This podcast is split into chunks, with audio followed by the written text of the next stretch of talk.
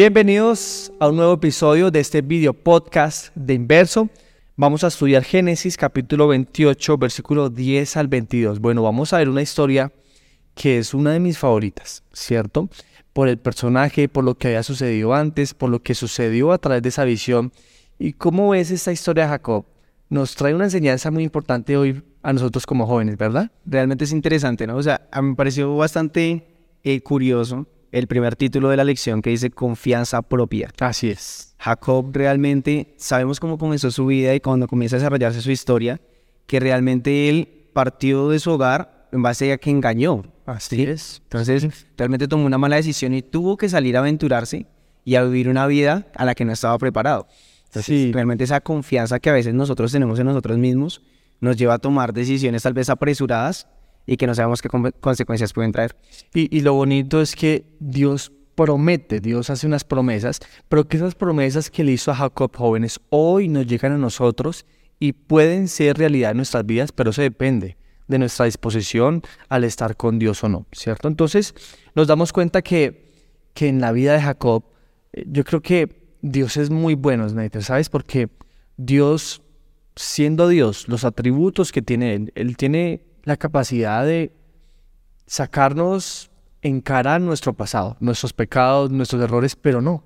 Él, aunque es Dios, decide vivir el presente con nosotros. Y ese presente Él lo transforma y lo cambia cuando nosotros aceptamos que así sea. Y eso incluye las promesas que Él nos da. Qué hermoso esto, ¿cierto? Claro, el punto ahí es de la aceptación, ¿no? Porque vemos que Ja- Jacob se sentía perdido.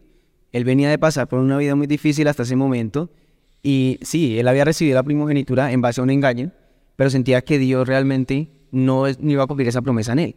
¿sí? Sí. Porque él sabía que no lo había tomado de la mejor manera. Pero cuando ocurre este milagro tan impresionante donde él sueña con esa escalera que, pues vamos a hablar un poco más adelante de la escalera, Gracias.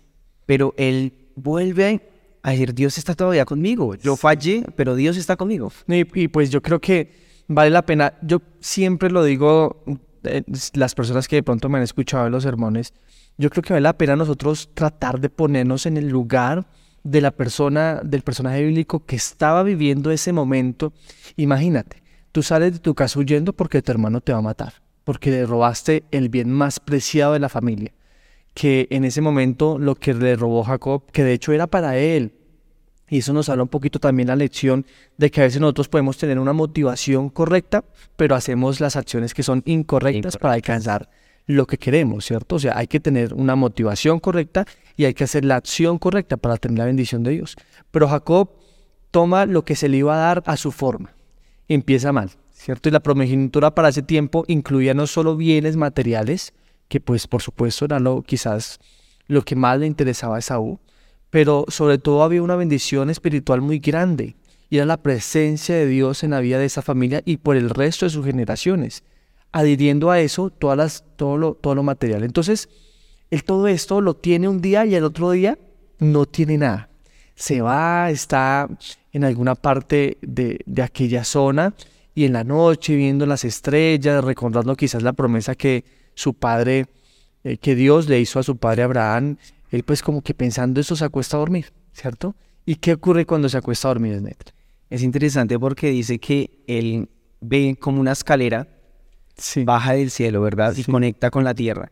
Y hay alguien ahí, dice que en la cima de esa eh, escalera que, Jehová. que le habla, ¿verdad? Y que le da esa seguridad de que está con él. Y a- más allá de darle esa seguridad, le promete, ¿verdad? Le promete bendiciones, le promete que hasta que no cumpla lo que él va a hacer, no se va a apartar. Así es, entonces me parece increíble que en ese momento Dios parece olvidar, parece recordar, olvidarse de lo- los errores que había cometido Jacob. Y entonces él en vez de juzgarlo, de decirle, pero ¿por qué hizo eso? ¿Por qué no me esperó? ¿Por qué?". No, él decide mostrarle a Jacob que está con él, que si vuelve a él, que si lo reconoce como su Dios, que si hace un pacto con él, el Señor lo va a bendecir. Y como tú lo decías, esa escalera no, no, no es una escalera que parte de la tierra al cielo, no es una escalera que empieza del cielo y aterriza en la tierra, pero que ahora va en contravía porque lo que nos está mostrando es que hay un interés de Dios para con nosotros en Neider de acercarse con nosotros a los jóvenes, de tener una interacción con nosotros los jóvenes, de poder entender qué es lo que nos pasa, de escucharnos, ¿cierto? Y de atender nuestras necesidades. Entonces, esa promesa que Dios le dio a Jacob de su presencia y que le iba a dar todo lo que en su alcance estuviera, pues también es para nosotros hoy. Tenemos la presencia de Dios en nuestras vidas jóvenes y tenemos la oportunidad de ver una escalera que viene del cielo a la tierra, que sube y baja con ángeles, con siervos de Dios que están a nuestro favor, ¿cierto? Es interesante y también es interesante ver cómo llegó Jacob a esa situación, ¿no? O sea, él llega a ese punto y tuvo que poner una piedra como almohada para poder descansar. Imagínate, yo cuando duermo con una almohada que es un poquito grande, no, yo no, ya el otro día amanezco mal, imagínate dormir. Claro, ya amanece uno aquí con el dolor en el cuello. Sí. Dice que desde ese punto de la noche comenzó a ser inolvidable.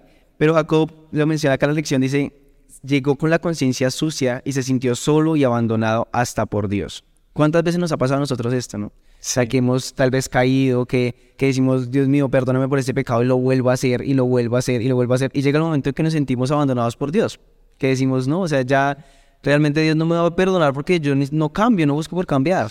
Pero entonces es interesante que Dios sabía los errores que había tenido Jacob, Dios sabía lo que le había engañado, Dios sabía por lo que él había pasado en su pasado, pero le promete igual estar con él.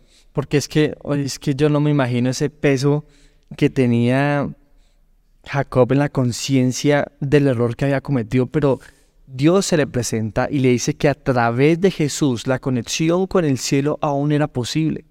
No le estaba echando los errores de frente, pero le estaba diciendo, si tú en este momento tomas la decisión de seguirme, y de hacer un pacto conmigo, te voy a bendecir, no solo en lo material, sino la bendición de Dios incluye la presencia de Él en nuestras vidas. Exacto. Y dice una palabra clave y que es el pacto, ¿no? Así es. Porque es que a veces nosotros queremos que Dios nos bendiga, queremos que Él todo el tiempo esté con nosotros, que nos proteja, ¿verdad? Todo eso se lo pedimos, pero no buscamos tener un compromiso también con Él. Sí. Y ahí está la diferencia realmente. Y, y, y, Jacob, y Jacob, hace un pacto muy interesante. Él dice, y de pronto lo vamos a ver en los versículos que nos dice, que él decide tomar la decisión de devolverle el diezmo de todo lo que, las, de todas las bendiciones que Dios le vaya a dar. O sea, y, la lección nos habla un poquito sobre eso y de hecho nos hace una pregunta muy interesante, si es que nosotros, voy a leerla mejor para no parafrasearla, cuando se considera que alguien diezma, cuando, cuando se considera que alguien diezma, cuando devuelve el diezmo o cuando se compromete a diezmar. Interesante, ¿cierto? ¿Cuánto dio Jacob cuando inició ese camino? Yo creo, me parece, ya, también tú puedes comentarnos, Snyder, y es que eh, alguien empieza a desmar cuando se compromete y cuando inmediatamente después del compromiso hace la acción de diezmar. Jacob lo que tenía en la mano era la piedra. Él no tenía nada más. Él dice, pongo esta piedra acá, llama al sitio Betel y dice, aquí esto es lo que, esto que sirva como mi pacto con Dios de que todo lo que yo tenga se lo voy a devolver, porque, y eso lo vamos a ver un poquito también en la lección, en la siguiente lección, y es que nosotros solo le podemos dar a Dios lo que Dios nos dio primero. Entonces Dios demanda de ti lo que Él dio primero por nosotros. Sí, claro. Y es bien interesante, ¿no? Porque es que nosotros solemos prometer o, hacer pactos frente a lo que ya tenemos, ¿no? Pero él tenía la seguridad de que Dios le iba a dar eso y con esas bendiciones que él iba a dar, él prometió diezmar. Así es. Sí. A veces nosotros nos falta esa seguridad y esa confianza en Dios de decir, o sea, Dios me va a bendecir, o sea, en base a lo que Él me va a dar, yo estoy seguro que en el momento que Él me dé eso, yo lo voy a entregar como diezmo porque realmente es ese compromiso. Pero es que nosotros tememos al compromiso. Y por eso la lección nos da el énfasis de abrir nuestro corazón, de abrir las puertas al Espíritu Santo. Porque la única manera en que ustedes y yo jóvenes incurramos en un pacto con Dios, Snyder, es que el Espíritu Santo esté en nosotros. O sea, no hay otra forma. O sea, hay que permitirle a Dios que actúe en nuestras vidas para que podamos hacer un pacto, porque eh, Eclesiastés nos dice, muchas veces nosotros, Salomón nos dice que muchas veces hacemos pactos que no cumplimos, pero porque no hemos permitido que Dios actúe en nosotros. ¿Qué piensas? Así es, y nosotros a veces realmente queremos recibir tanto, sí. no queremos dar nada. Y, por eso allí la lección también nos da ese paralelismo de, las personas que están en un noviazgo. Entonces la lección nos dice es que alguien no puede estar de novios toda la vida. Pues quizás hay casos, pero eh, eh, eh, lo que pasa en estos casos es que hay personas que no quieren comprometerse, no quieren hacer un pacto. Cuando uno, yo que soy recién casado, podemos decirlo, uno, uno hace unos votos, uno hace unas promesas que uno sabe que tiene que cumplir porque es un pacto que uno hace con esa persona por la eternidad para algo que cumplir. Lo mismo ocurre con Dios. Tú y yo debemos, jóvenes, ustedes y yo debemos tomar la decisión de tener una relación de novios con Dios, sino de pasar al siguiente paso para tener una intimidad, para estar más cerca de Dios, para relacionarnos con Él, hacer un pacto, un voto con Él, para entender que le vamos a servir toda la vida. Claro, es que si lo vemos desde el tema del noviazgo es interesante porque por eso ahorita realmente han disminuido tanto los matrimonios. Ajá. Porque la gente tema de comprometerse. Cambio, si yo vivo de novio, yo vivo muy contento, muy feliz, disfruto. ¿verdad? Sin compromiso, bien, ¿cierto? Pero no tengo un compromiso. Pero en el momento de que yo me caso, cuando lo tomo de verdad, en serio, me estoy comprometiendo a cumplirle a esa persona cierta cantidad de cosas. ¿sí? Y cuando la lección lo compara con nuestra relación con Dios, es interesante cuando nosotros damos ese paso de comprometernos. ¿sí? Entonces, ¿a qué me estoy comprometiendo? Como lo dicen, lo que se escribe se lee. ¿A qué yo realmente me estoy anotando con Dios para cumplirle a Dios? Y en base a qué estoy haciendo ese pacto, ¿sí? Porque lo mencionaba algo interesante de que cuando yo hago ese pacto, mi relación con Dios debe mejorar. ¿sí? Porque yo debo trabajar para cumplir ese pacto. es, para cumplir ese pacto. Y nos dice la lección, algunas decisiones o iniciativas espirituales son esenciales si queremos crecer en intimidad con Dios y conocerlo más, como por ejemplo tomar la decisión de bautizarnos, de formar parte de la iglesia, de quizás también contribuir a nuestros diezmos y ofrendas, de pasar tiempo todos los días en comunión con Él. Hay decisiones que son cruciales en nuestra vida y que, que dependen de nuestra espiritualidad con Él. Así que jóvenes hay que tomar, hay que tomar ese paso, hay que darlo sin temor, hay que darlo sin miedo. Dios está con nosotros y nos va a llevar. Y en esta enseñanza que, que, nos, que nos propone la lección a través de Jacob es que es un ejercicio de fe. Esto es un ejercicio de fe, o sea, no, no es por nada más, no es por algo que nosotros querramos, no vamos a darle a Dios para esperar bendiciones, sino que le damos por algo que Él nos dio primero. Por eso creemos en Él.